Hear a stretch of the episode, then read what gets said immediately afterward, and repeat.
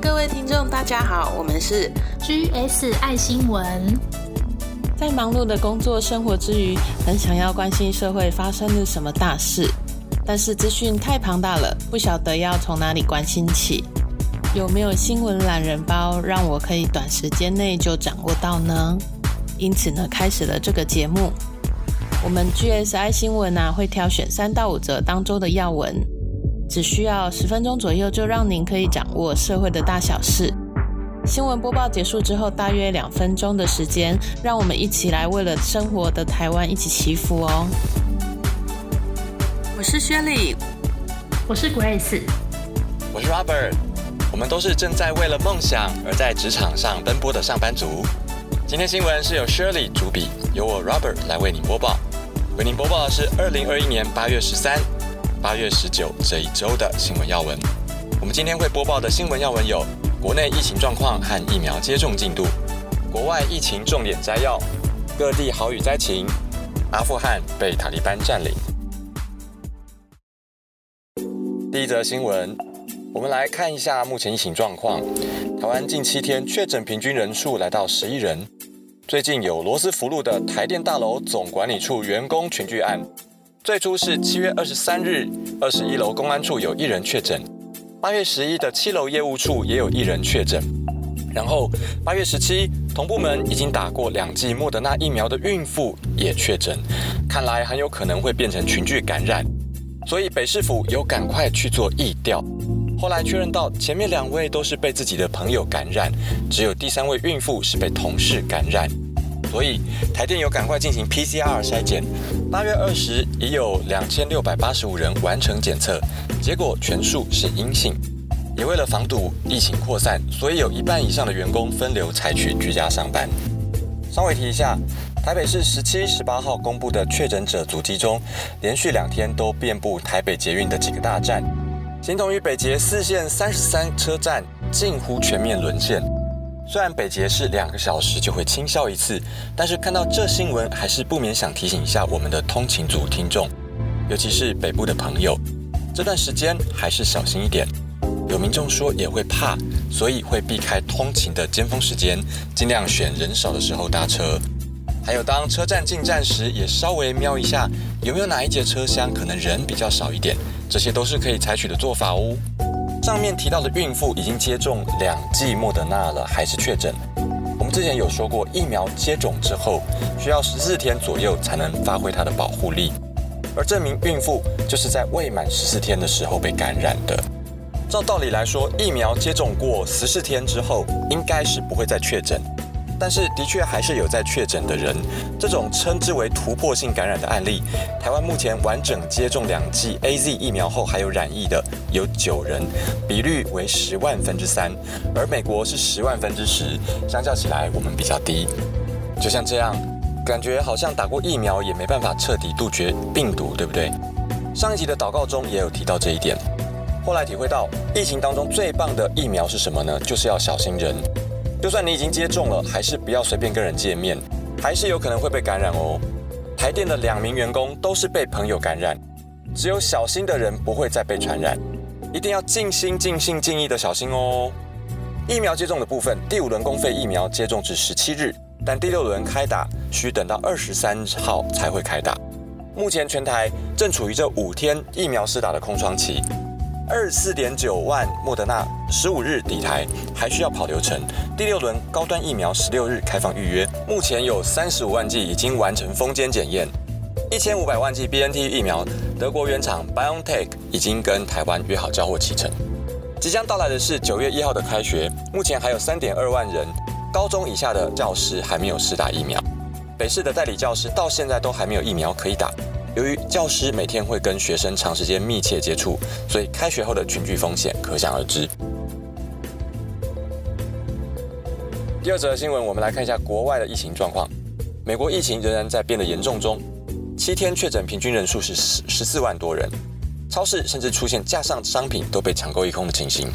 美国预计十月要开始对国内进行第三剂疫苗的施打。日本的话，八月十九日单日新增确诊人数超过二点五万人。再写单日历史新高纪录。东京疫情尤其严重，居家隔离者已经暴增八点五倍，医护能量早就爆表，有确诊病患就连续被一百二十间医院拒收，有非常多确诊病患因为病床不够，只能在家居家隔离。有一位确诊者在居家隔离期间形容自己就像在地狱一般。我猜想，应该是出于对新冠病毒的恐惧的缘故。还有越南十九日新增一万零六百五十四起确诊病例，也创下单日新增的新高纪录。南韩十三号以来，除了八月十八号、八月十九号两天单日新增是两千多人之外，七天新增的确诊平均是一千八百多人。第三则新闻要播报世界各地直到现在都还没有停息的暴雨的灾情。八月八号有双台连续袭击日本，第十号台风银河在八日上午接近关东地方，并带来大雨。紧接着第九号台风卢碧在八日晚间登陆九州地方，二十五万人被要求避难。知名景点像是北海道青森县都有传出淹水，还有青森县乡村的唯一连外桥梁道路被冲断，八百五十人被困在山上。双台所带来的暴雨对日本造成灾情，有一死二十八伤一失踪。八月十日，中国湖北暴雨，还有八月九日，美国内布拉斯加暴雨滂沱，奥马哈市 Omaha 短时间内降下豪雨，因此造成洪水爆发。除了道路淹水高达一公尺，已经变成了河流，造成车辆泡水外，有三位民众本来只是搭电梯下楼，但没想到突然有大水从通风口灌进来，越淹越高。大水脱困前，甚至已经淹到脖子。其中一名女子被迫站在电梯扶手栏杆上避难，他们也拿起手机拍下这段恐怖的影片。灾情对近一点八万的民众造成了影响。中国河南七月刚遭遇历史性的暴雨之后，湖北省八日以来遭受暴雨袭击。根据官方统计，截至十三日傍晚六点，暴雨已造成全省十二市四十三县。一百零一点三七万人受灾，尤其是孝感市、随州市，十一、十二号连续降下特大暴雨，随州市的降雨量更打破八月纪录。随州市的柳林镇降雨超过三百厘米，从网络上流传的影片可以看到，柳林镇的低洼地区根本看不到建筑物的一楼了，都被滚滚河水淹没了，看起来真的很触目惊心。无独有偶，广东八月十一号也山洪爆发，北京八月十八号也传出暴雨灾情。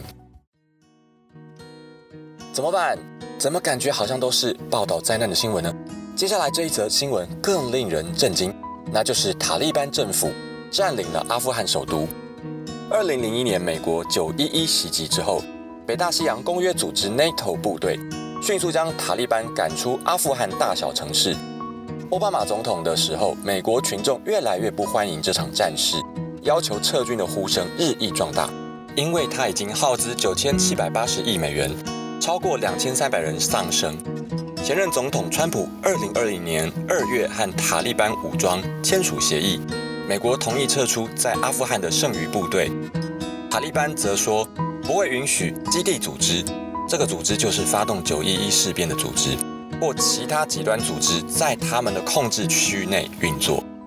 这份协议只有美国和塔利班武装参与，但是按照计划，塔利班随后会与阿富汗政府谈判。但前几天，塔利班武装八月十五日周日占领了阿富汗的首都，原本的政府沦陷，总统加尼逃往国外。英美早就从八月十二号开始把大使从阿富汗撤离。八月十五号的晚上。通往喀布尔机场的主干道上，挤满了在跑道上跟着飞机逃跑的民众，凸显出阿富汗民众的绝望。甚至飞离的美军 C 幺七运输机载运了共八百二十三人离开，有更多民众因为挤不进去运输机，好几位就坐在飞机的外身。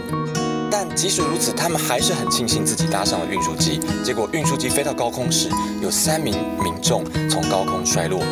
尽管塔利班掌权后宣布大赦，但是武装分子聚集在机场周边，用突击步枪扫射想要逃离的民众，其中包括妇女以及儿童。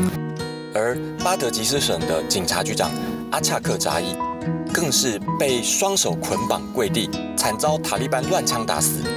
还有正全力搜捕曾经跟美国、英国、北约部队合作的阿富汗当地人员，进行血腥的算账。八月十六日周一，拜登亲上火线接受媒体采访的时候怎么说呢？他说：“我坚定地捍卫自己做的决定。过去二十年，我在苦痛之中认知到，美军不可能找到撤离的好时机。美军没有办法，也不应该在一场连阿富汗军队都不想捍卫自己的战争中抛头颅洒热血。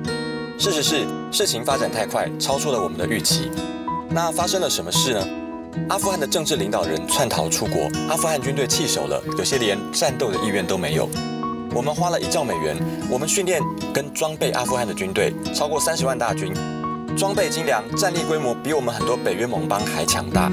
我们给他们所需要的所有工具，我们付他们薪水，提供他们空军维修保养，这些都是神学士没有的。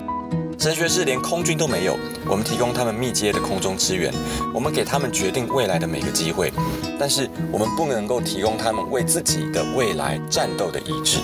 我知道我的决定会遭受批评，但是我宁可遭受批评，也不愿意将这个决定托给下一任美国总统，因为这是对的，这是对美国人民对的决定。美军在阿富汗的任务会在八月三十一日结束。阿富汗人必须决定自己的未来。拜登不会再派另一个时代的美国人去加入这场已经持续二十年战争。我觉得拜登真的说得很对。阿富汗自己都不战斗了，谁能够战斗呢？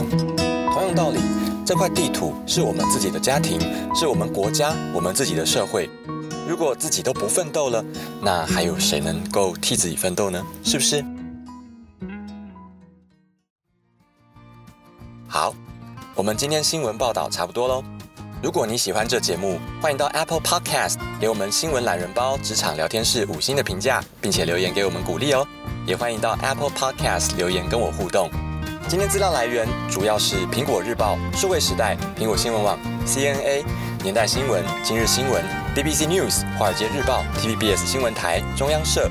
自由时报新闻网、苹果新闻网、三立新闻台、环宇新闻台、中时新闻网，以及中央流行疫情指挥中心记者会。那我们下集再见喽，拜拜。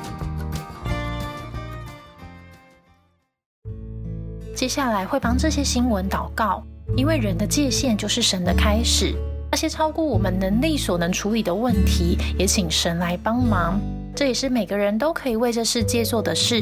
不过，如果信仰不同，也非常感谢你听到这，我们就下周见喽。祷告，亲爱的神，我们真心的向您献上感谢。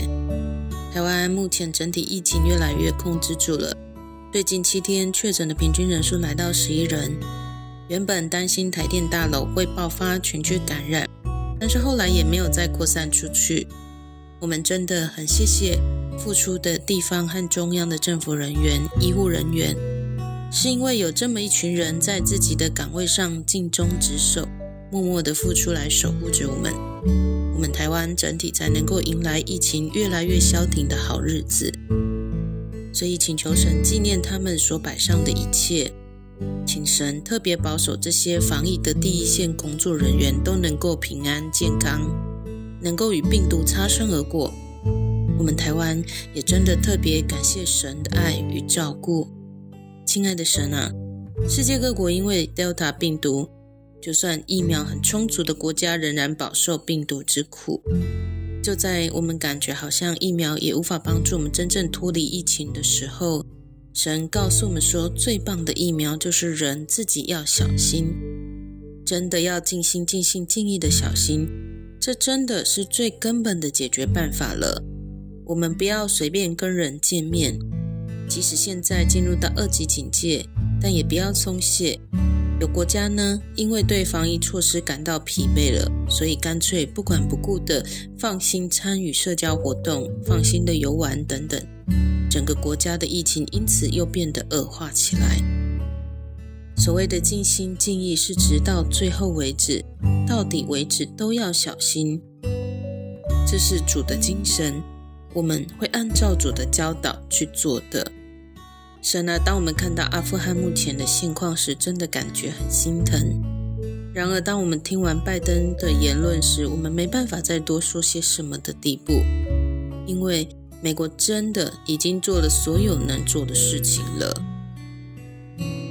这二十年来花了将近一兆美元，可以培训的都培训，所有可以支援的都支援了。到头来，阿富汗政府还有军队，他们自己都不为自己打仗，自己都不为了自己的未来来奋斗，所以美国也已经没办法再为他们多做些什么了。这番言论很扎心，可是他说的是对的，再正确也不过。亲爱神啊，也透过这件事要提醒我们，我们自己的人生也非常的宝贵，台湾这块土地也非常的宝贵，我们自己所爱的家人、朋友、同胞都住在这块土地上。如果就连我们自己都无法为自己的未来来奋斗、来付出，那还能期待谁呢？神啊，我们真心的悔改我们的自私、我们的冷漠，我们只为了我们自己来生活。还有，我们不努力造就自己的安逸，还有怠慢的罪。求神帮助我们都能丢弃这些，来变得洁净，变得毫无瑕疵。请求神帮助我们的灵魂、肉体能够变得完全无可指摘，如此的来造就自己，如此的来预备主的到来。请求神可以持续赐下神的智慧和想法给我们。让我们更能领受神的想法，可以按照神的创造目的的旨意来生活。要让台湾整体的命运能够变好，这该是由这一代的我们来负起责任。这是我们该要去做的事情。我们今天领受了神这样的启示了，我们会努力的好好做，请求神能够与我们同在，真心的向神献上感谢。奉主基督得胜之名祷告，阿门。